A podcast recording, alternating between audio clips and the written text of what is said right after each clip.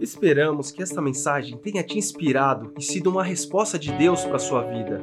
Quer saber mais sobre Cristo Centro Pirituba?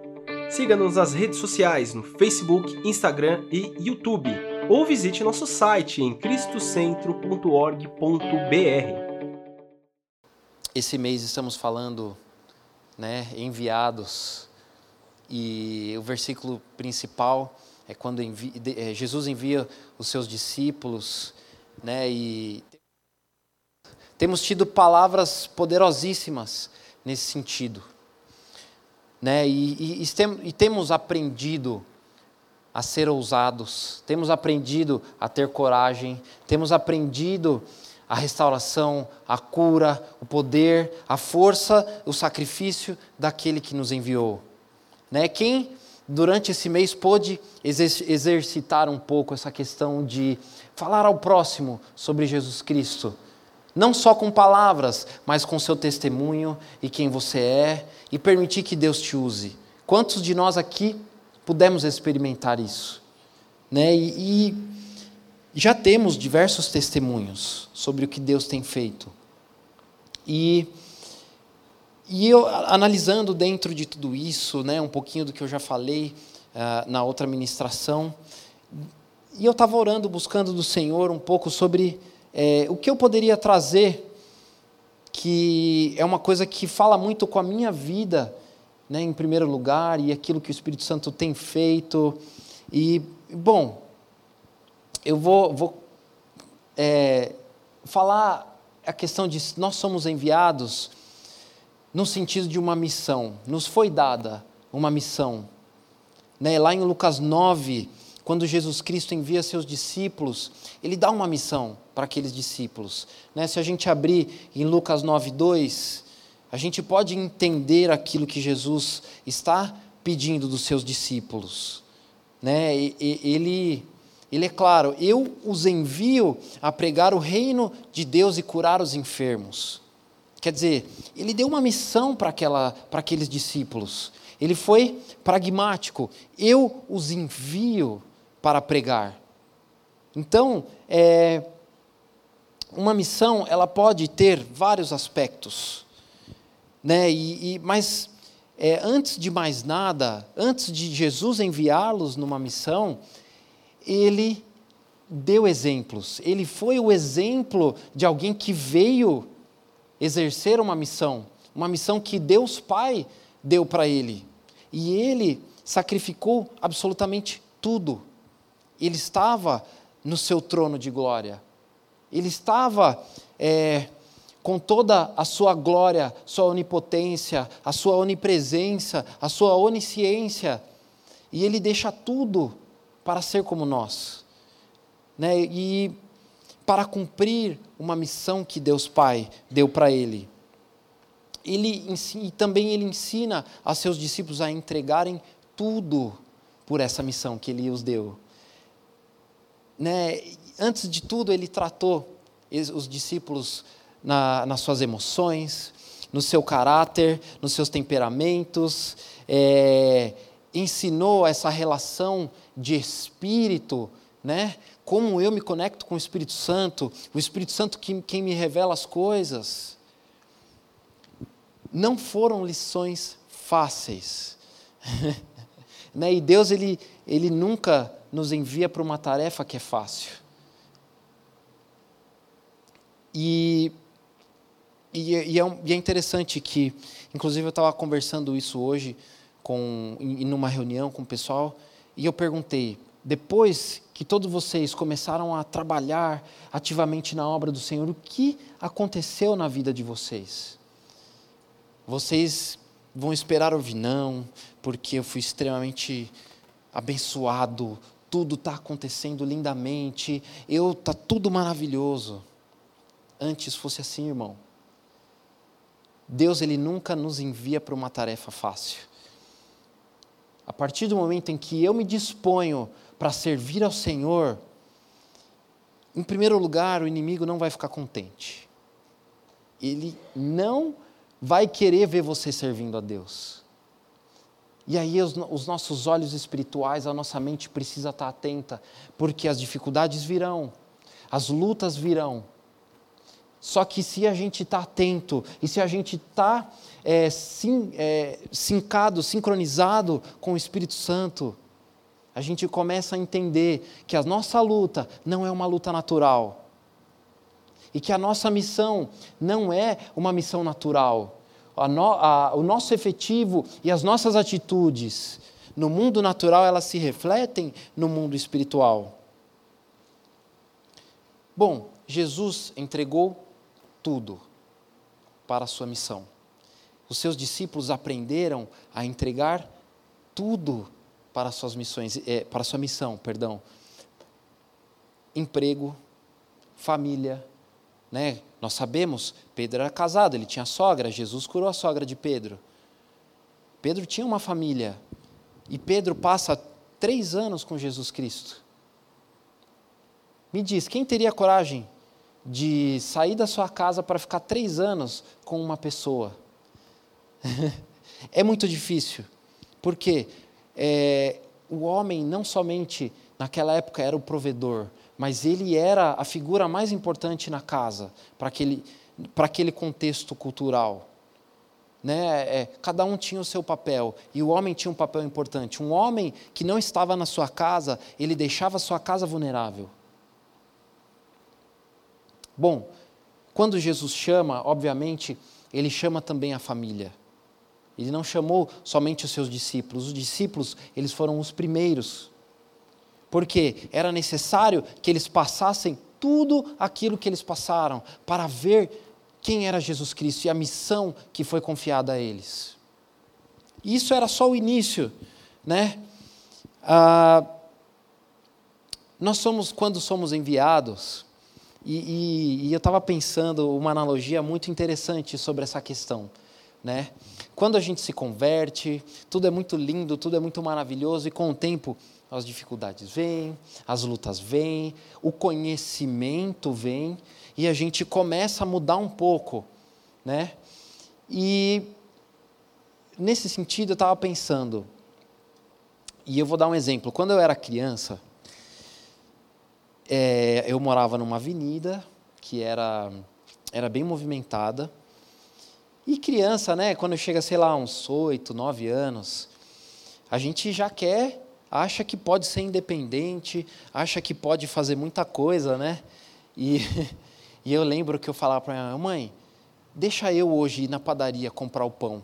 Ou deixa eu ir lá hoje comprar o leite. Né? A padaria ficava é, sei lá, uma quadra na esquina assim da minha casa. E aí minha mãe, tá bom, filho, vai lá. Estou confiando em você, né?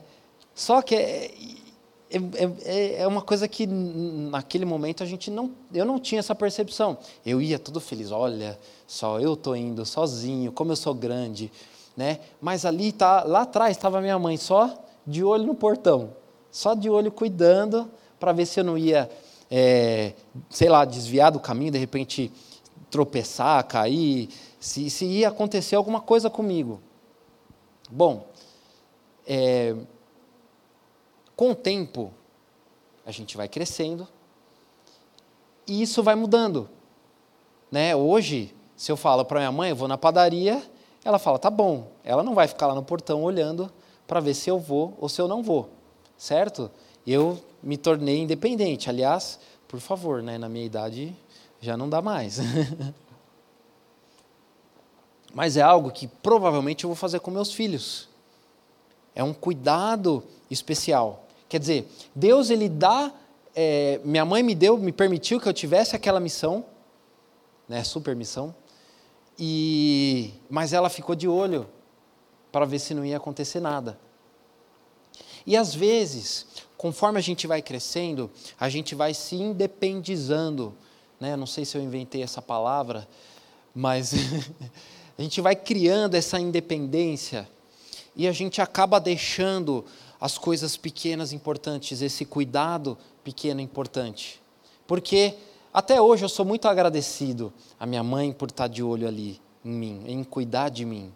Por mais que nunca aconteceu nada, o máximo que aconteceu, de repente, eu comprar o leite tipo B, não tipo A, alguma ou tipo C, alguma coisa assim. Errar no, no, no tipo de leite. E, é, eu sou muito grato. Hoje, eu já não tenho esse cuidado tão de perto. Então, as decisões são totalmente minhas. Ela já passou esse bastão de confiança. Olha, antes você precisava, hoje você já é grandinho, você tem que se virar. Só que na nossa relação com Deus é muito diferente.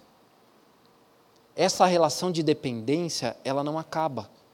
Ela amadurece, mas ela não acaba. E às vezes a gente começa a caminhar e começa a crescer e a gente se torna independente. Não, eu já sei. Aí a nossa vida de oração muda, nossa vida de buscar ao Senhor, ler a palavra, a intimidade com Deus muda. E é por isso que é, hoje o Evangelho, e muitos pastores têm pregado um Evangelho muito. É, muito, eu, eu não queria dizer coach, mas é mais ou menos isso. Um evangelho de bem-estar, em que os confrontos porque a Bíblia nos confronta, amém? Ó, ouvi um amém. É, eu sei que a gente não gosta de confronto, irmãos, mas a gente precisa dos confrontos para mudar, para a gente avançar. Amém? Amém. Tá bom. Vai, vai melhorar, vai melhorar. Vocês vão se animar. É, e muitos pastores se independizaram até da sua oração, da sua busca ao Senhor, e aí é onde eles se perdem. E muitos têm se perdido seguindo umas, é, algumas doutrinas que não trazem uma relevância, que não trazem um, uma palavra rema, que é a palavra de vida, que é a palavra que nos alimenta, que nos trata, que nos leva para, nos leva para frente. Né? Eu estava eu tava vendo um evento que vai ter com não sei quantos pregadores, só a nata, né? Só que assim, irmãos, eu fiquei impressionado. Para entrar, o ingresso vai de 600 a 7.900 reais. Aí eu fiquei, tem certeza que é isso?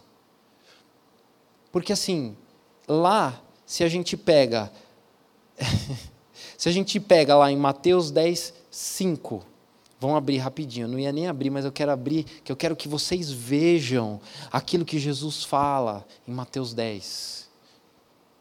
Oh, perdão, Mateus, é, 10, é 10, 8, não é 10, 5. 10, 8. Amém.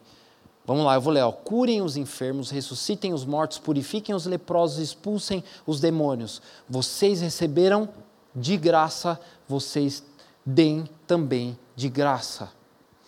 Esse é um princípio quando Jesus envia os seus doze. A gente precisa estar atento com o que está acontecendo ao nosso redor, inclusive no mundo gospel. Porque um detalhe faz diferença. Qual é a nossa conexão com o Espírito Santo para entender o que ele está querendo mostrar para a gente? Amém? Quando Jesus envia os doze, ele demonstra que ele entregou tudo. Vocês receberam de graça, vocês não vão ganhar nada com isso. Vocês já têm a salvação. Depois, quando eles voltam, o que, que ele diz? Os seus discípulos dizem: Olha, Jesus, estamos muito contentes porque expulsamos os demônios em teu nome, curamos os enfermos em teu nome. Jesus diz: Ótimo, mas alegrem-se pelo nome de vocês estarem escrito no livro da vida. O que, que ele está dizendo? Essa é uma missão que eu te dei, mas você também tem a sua missão pessoal. Vamos tratar, vamos entender a sua missão pessoal. Né? Bom, tendo dito isso, nós somos enviados para algumas coisas. Em primeiro lugar, somos enviados para levar as boas novas, a grande comissão que é ide todo mundo e pregar, ide pregar e perdão o evangelho a todas as nações. Amém? Amém?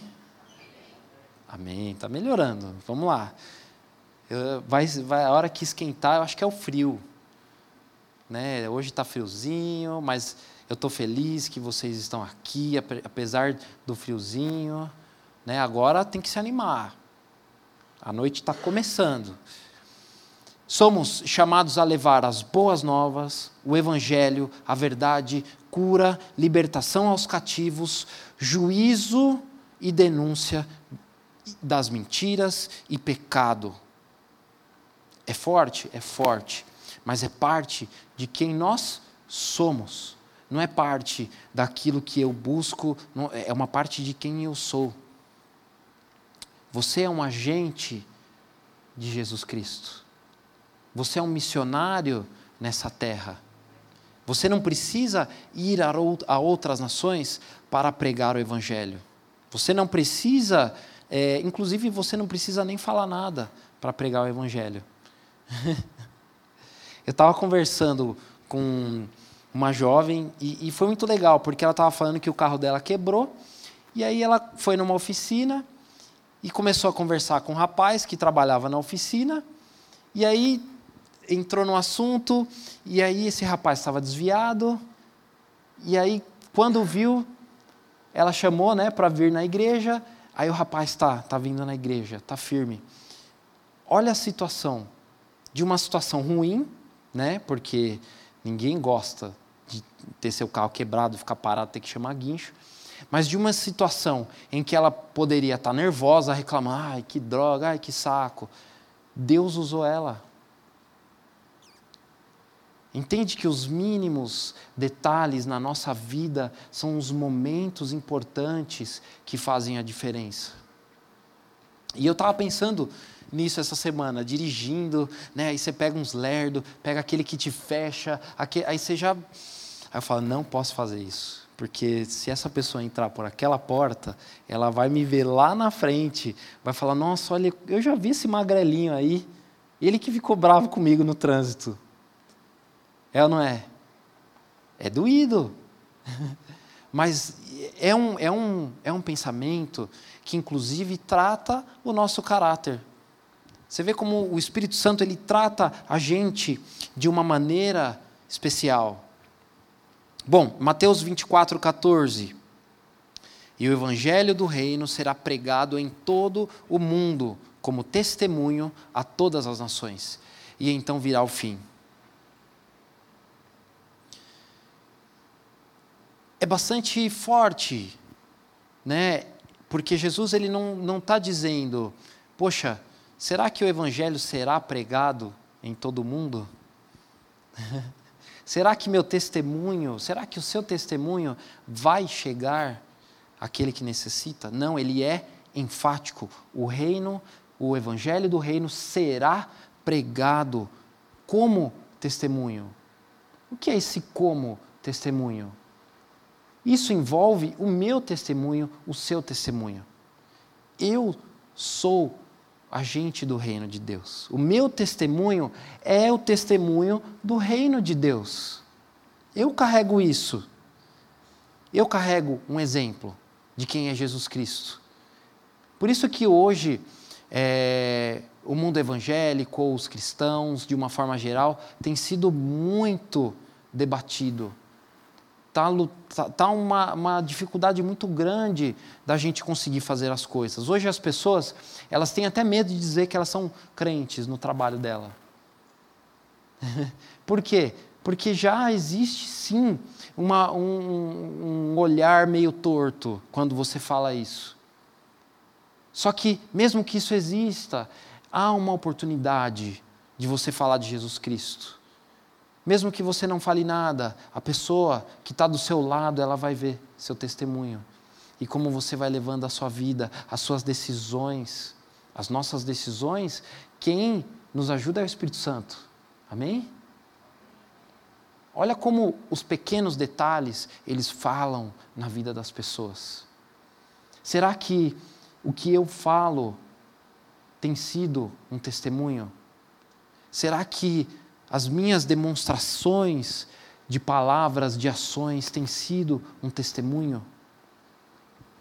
Eu falo isso porque, assim, será que nós estamos dispostos a ir até onde nos compromete? Porque às vezes a gente está disposto a ir, falar, eu vou. Aí quando aparece alguma coisa que compromete a gente, o que, que a gente faz?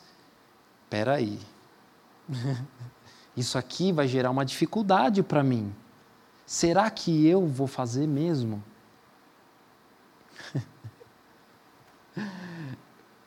e seja nos mínimos detalhes. São as pequenas concessões que mudam todo um olhar que o mundo tem da gente. Vou dar um exemplo simples. E não tomem isso como uma bronca nem nada. A gente tem a clínica aqui na frente, né? E até falei hoje na reunião isso, o pessoal, ah, é verdade, né? É, quando a gente chega aqui, tem vaga pra caramba.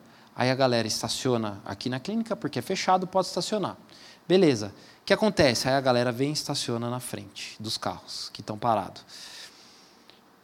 Isso é correto? Não.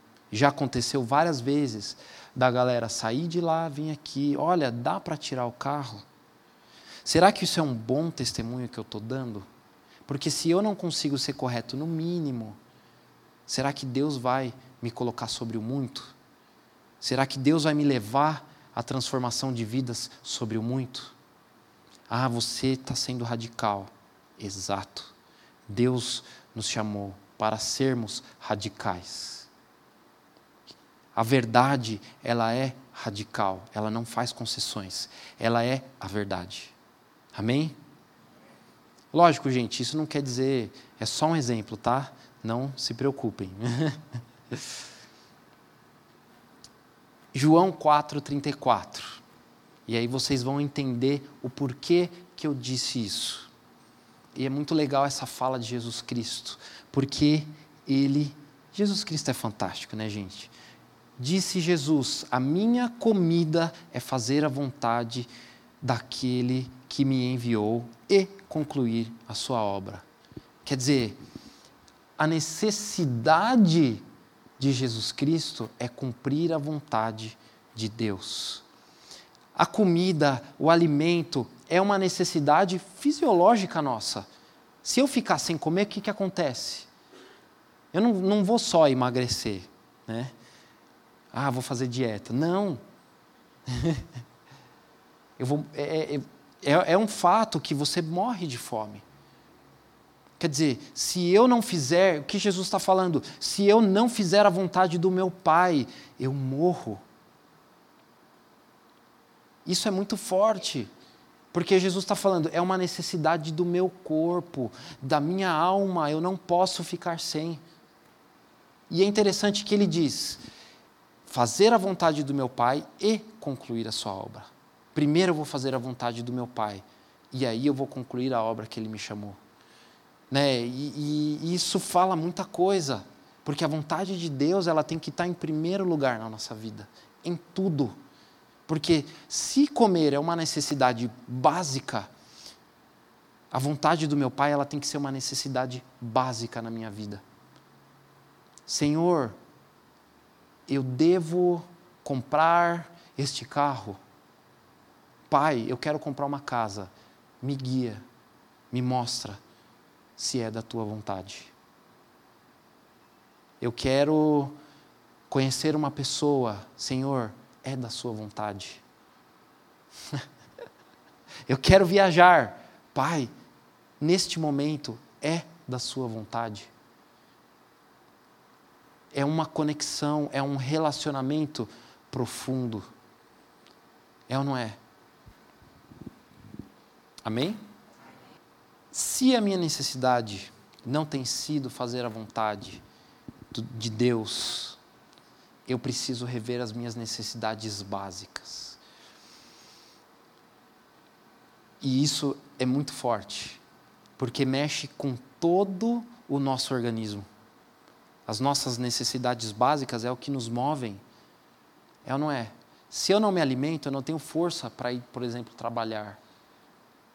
Se eu não bebo água, eu me desidrato, eu também não tenho forças para trabalhar. Uma necessidade básica mexe com a outra. Né? Depois de um tempo com muita fome, te dá dor de cabeça, a tua visão pode ficar turva. Você perde a força na sua mobilidade. As, a minha necessidade básica deve ser buscar a vontade do meu Pai. Amém? Se eu coloco qualquer outra coisa no lugar, essa necessidade está competindo com a necessidade de Deus para a minha vida. E eu posso te dizer uma coisa: não tem como competir com Deus. não existe, não existe isso. Seja meu esforço, seja a meu sacrifício, o que pode competir? A minha ansiedade, o meu medo do futuro, a minha vida financeira. Se eu me apoio na minha vida financeira, na minha reserva financeira, minha vida emocional, meu trabalho, se eu me apoio, se a minha força está no meu trabalho, se a minha necessidade mais básica está no meu trabalho, adivinha o que vai acontecer? Deus, ele não, ele não vai nem pedir. Porque ele, por mais que ele seja gentil, não há nada na nossa vida que possa competir com a vontade de Deus. E é por isso que às vezes, quando nós, às vezes não, sempre, quando nós começamos a buscar ao Senhor, Ele vai tratando essas necessidades, sabe como? Ele vai colocar você lá na fogueira, que é para você sentir mesmo esse problema, né? Você pede, Deus, me dá paciência, me dá mais amor com meu irmão. Sabe o que ele vai fazer? Ele vai pegar aquela pessoa mais chata da igreja e vai colocar do teu lado, para você orar por ela, para você abraçar, para você amar. Ele não vai magicamente te dar paciência, é um trabalho em conjunto. Ele vai te dar paciência te testando. Por isso, cuidado com as suas orações. Amém? Então, o meu esforço, a minha atitude, o meu sacrifício, eles fazem a diferença.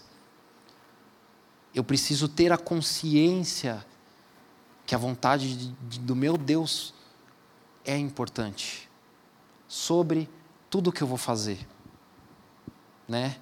É, e a gente tem, a gente tem aqui, eu estava vendo agora, agora, o Oziel, né? A história de vida do Oziel é um, eu poderia dizer que é um eterno cumprir a vontade do Pai, porque o testemunho dele é muito forte e o quanto ele se dispôs e onde Deus está tá levando ele né? E, né, José, você veio do nada ao tudo, mas isso não foi sem um preço.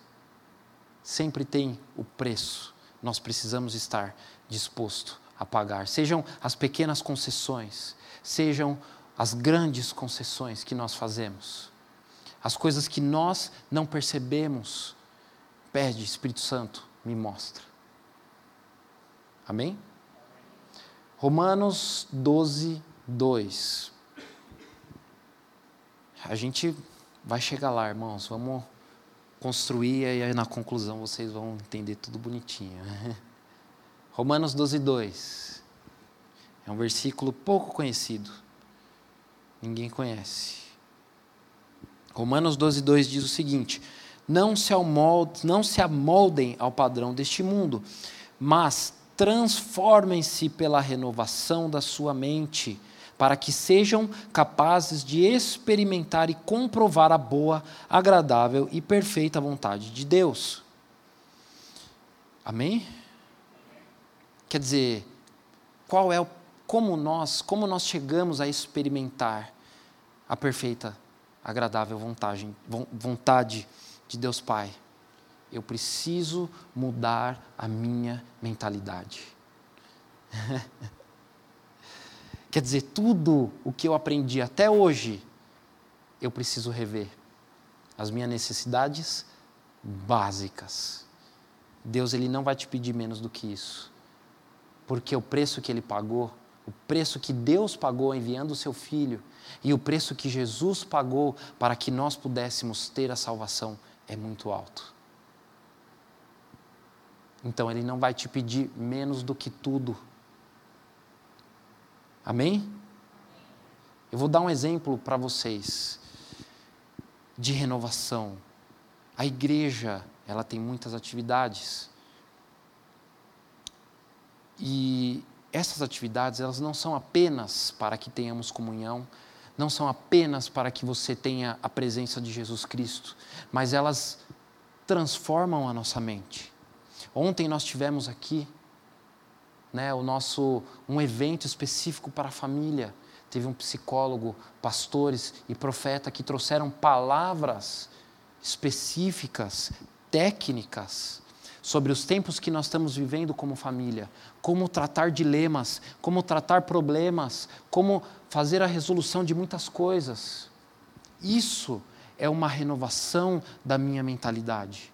Coisas que eu aprendi que às vezes não foram me ensinadas da maneira que elas deveriam ser. E outra, a transformação do mundo é algo muito rápido. Como eu vou lidar com tudo isso? E eu posso ser honesto, irmãos, poderiam ter muito mais gente aqui. Aí a galera, ah, mas eu preciso de um tempo com a minha família. Quer dizer, a minha desculpa é: eu vou ter um tempo com a minha família e vou deixar de ir no evento para a família. É uma pequena concessão na minha transformação, na transformação da minha mente. Entende? Eu sei que é um pouco pesado ouvir isso, mas nós precisamos caminhar para uma mudança de mentalidade, porque os tempos estão sendo difíceis, os tempos estão dificultando cada vez mais. Eu vi hoje, irmãos, quatro grandes empresas, e não são grandes, são gigantes a nível nacional, estão deixando o país. Porque eles já não têm como, já é insustentável nós viveremos tempos cada vez mais difíceis. Se eu não estou preparado, se eu não estou alicerçado, se eu não tenho minha mente renovada, como eu vou enfrentar as dificuldades? Como eu vou levar a Jesus Cristo para aquele que necessita no momento de dificuldade, se eu não consigo vencer as minhas dificuldades? A igreja, né, tem um papel importante a igreja, ao meu relacionamento íntimo com Deus, né, buscar, jejuar, ler a palavra, são coisas de necessidade básica na vida do cristão. Hebreus 10, 25. E vocês podem ver que hoje eu estou empolgado. Amém? Vocês têm que estar empolgados também. Não ouvi um amém. tá bom, tá bom, gente, vamos lá. Não deixemos de reunirmos como igreja, segundo o costume de alguns, mas procurem encorajar uns aos outros, ainda mais vocês veem que, perdão, ainda mais quando vocês veem que se aproxima o dia. Olha a importância de estarmos na igreja. E ele diz que é encorajar o quê? Encorajar um ao outro na sua dificuldade, no seu problema, o seu irmão está do teu lado. Às vezes a gente vai para a igreja, entra e sai, a gente não fala com ninguém, porque a gente vive as nossas dificuldades só para a gente. Mas Deus, às vezes, tá, quer usar o irmão que está do teu lado, para te trazer uma palavra. Pode ser uma frase. E aí, isso pode mudar completamente a sua vida. Mateus, 10, Mateus 18, 10. Cuidado para não desprezarem um só destes pequeninos, pois eu lhes digo que os anjos deles nos céus sempre é, estão sempre vendo a face de meu Pai Celeste. Quer dizer, de quem, de quem Jesus Cristo está falando? Não é somente das crianças, porque para Ele nós somos pequeninos. O que é alguém que vive 80, 100 anos perto de alguém que é eterno. Nós somos muito pequenos. Então não podemos desprezar a necessidade do nosso irmão que está do nosso lado. Vocês perceberam que quando nós começamos a orar uns pelos outros, o mover aquilo que Deus estava fazendo aqui, nesse momento, há poder nisso. Você pode ser usado para levar transformação. Bom, eu entendi que eu preciso fazer a vontade do meu Deus na minha vida como uma necessidade básica. Como? E agora? Como eu começo? Porque eu disse bastante coisa aqui, mas vamos ser claro. Em primeiro lugar, dependência total. Dependência total. Elias, profeta Elias, quando ele diz: Não choverá, não cairá, perdão, uma gota só do céu, até a minha palavra, até que ele diga que chove, que choverá. Ele foi cumprir a vontade do Pai. Ele foi exercer a vontade do Pai naquele lugar. E aí o que acontece? Deus vem e fala: "Tá bom, você falou isso? Agora vamos para a caverna." O profeta de Deus teve que aprender a depender totalmente de Deus, porque lá ele foi alimentado pelos corvos, corvos, perdão. Lá ele teve, ele estava perto de um riacho, o riacho de Querite.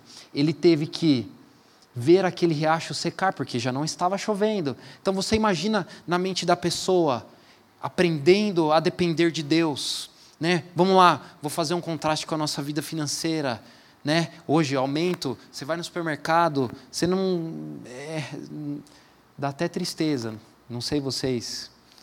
Né? Você sai de lá e você fala: Meu Deus, meu trabalho nunca valeu tão pouco. Elias viu aquele riacho indo secando, era um riacho grande, vai secando até chegar um fiozinho. E ele tinha que obedecer, porque Deus disse que ele tinha que ficar lá até segunda ordem. Ele era alimentado pelos corvos uma vez por dia, ele tinha que esperar chegar aqueles corvos. Será que hoje vem? Será que amanhã vem? Dependência total. O povo de Deus no deserto, eles dependiam totalmente de Deus. Quando eles quiseram depender de si mesmo, o que aconteceu? Eles se desviaram, veio juízo, eles sofreram. Jesus Cristo, é, em Mateus 4,11, logo quando ele sai do deserto. Se a gente abrir Mateus 4:11, aqui é exatamente logo depois que Jesus é tentado e ele vence a tentação.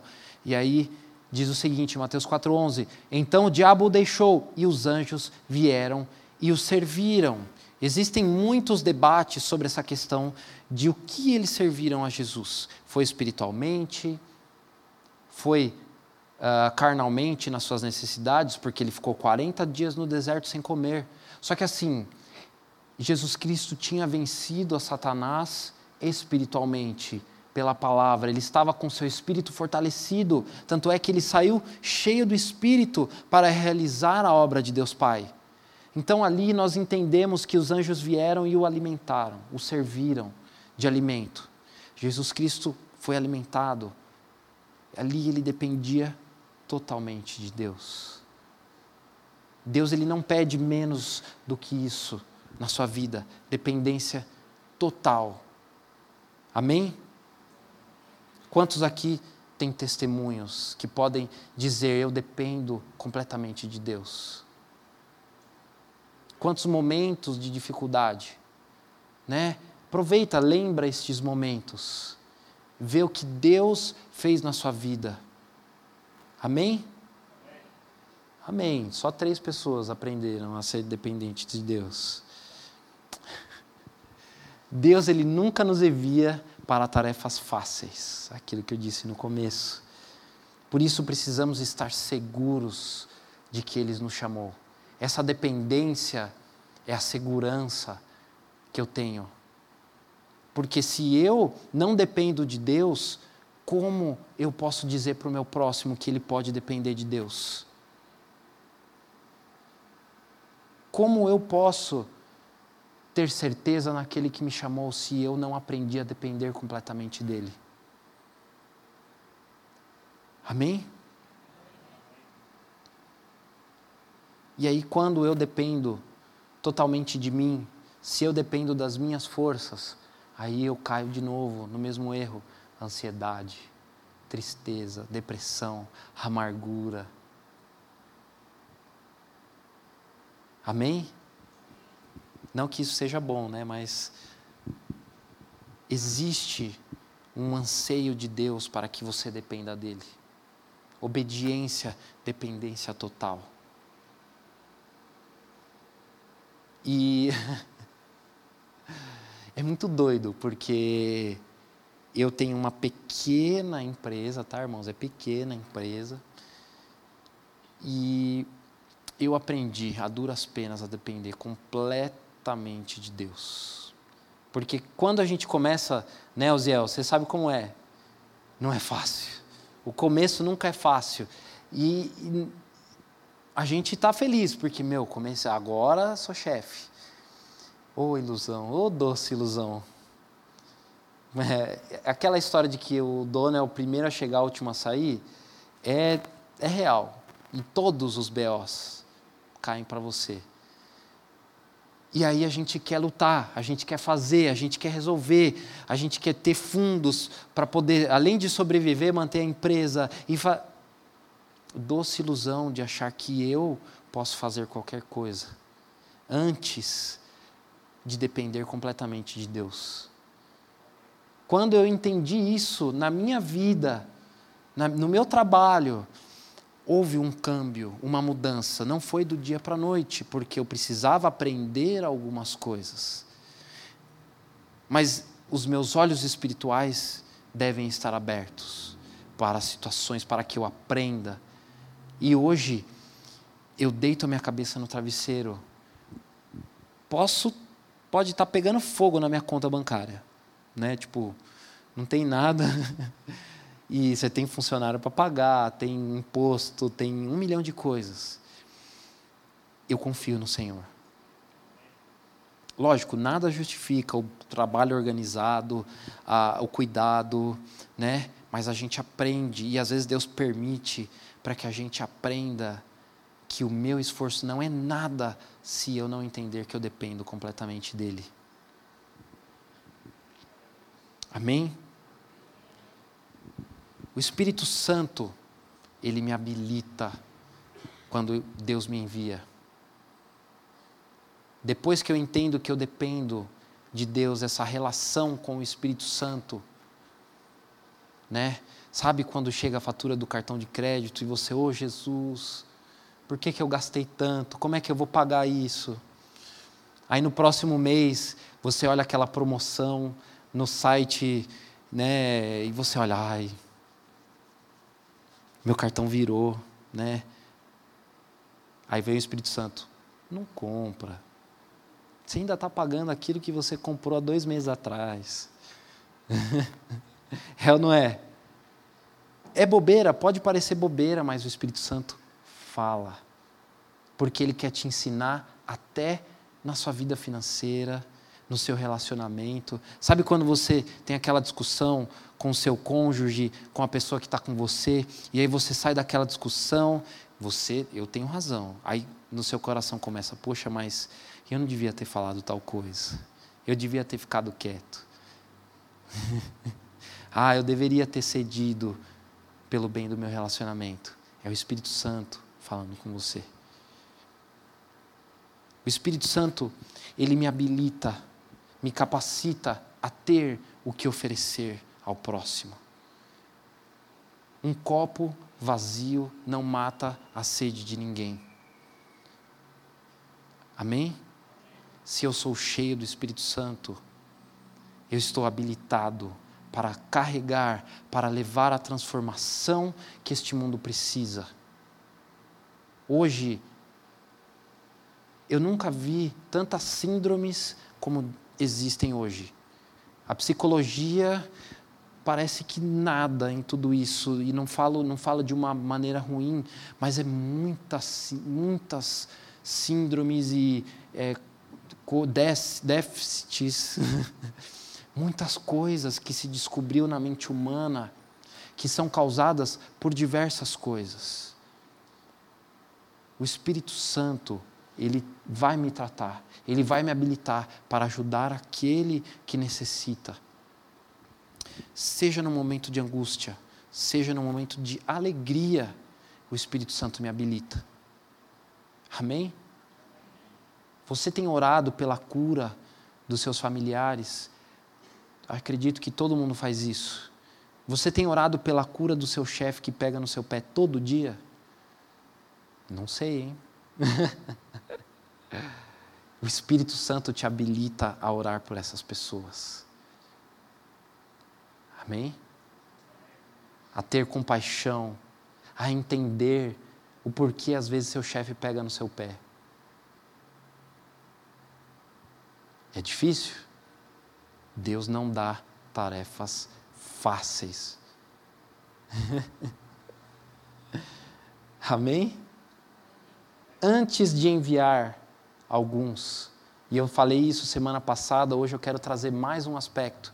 Na semana eu falei que Jesus enviou Josué, Jesus enviou Moisés, Jesus, oh Jesus, perdão, Deus deixa eu me corrigir, Deus enviou a estes homens, mas antes ele diz: seja forte e corajoso.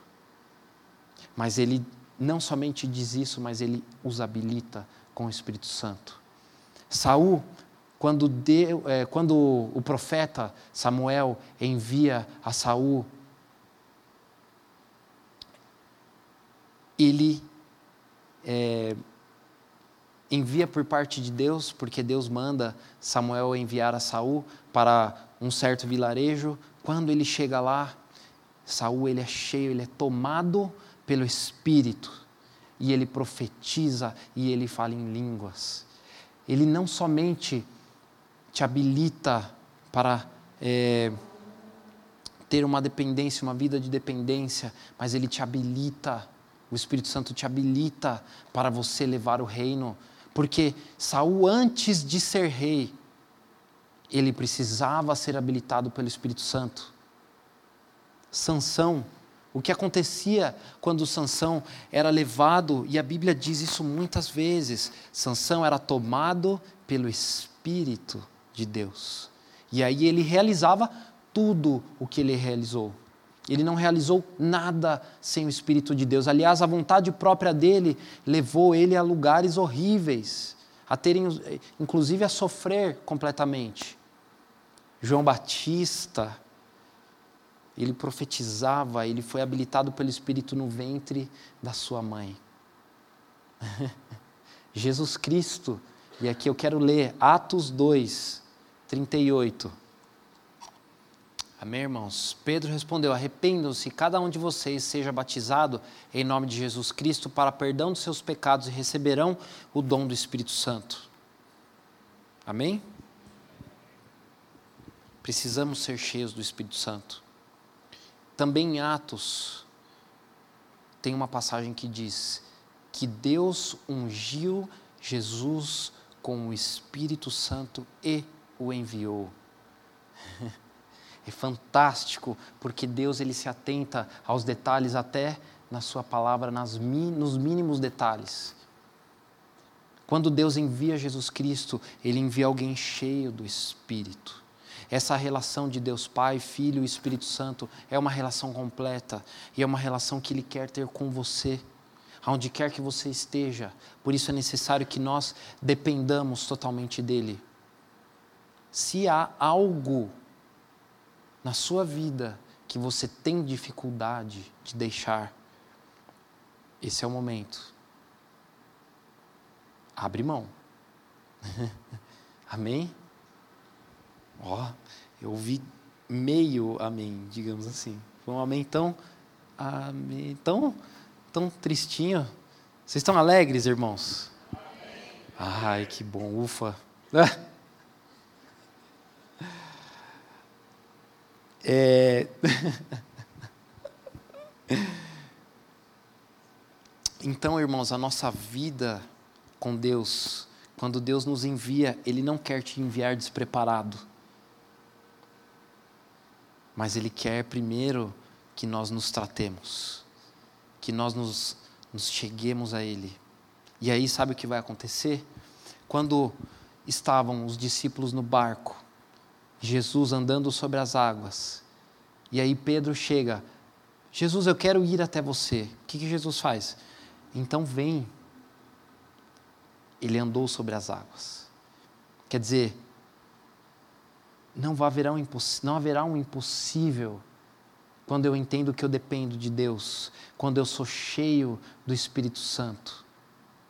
Né? Muitos se apegam ao fato de Pedro começar ali a afundar. Mas quantos teriam essa coragem de sair do barco e chegar até Jesus Cristo?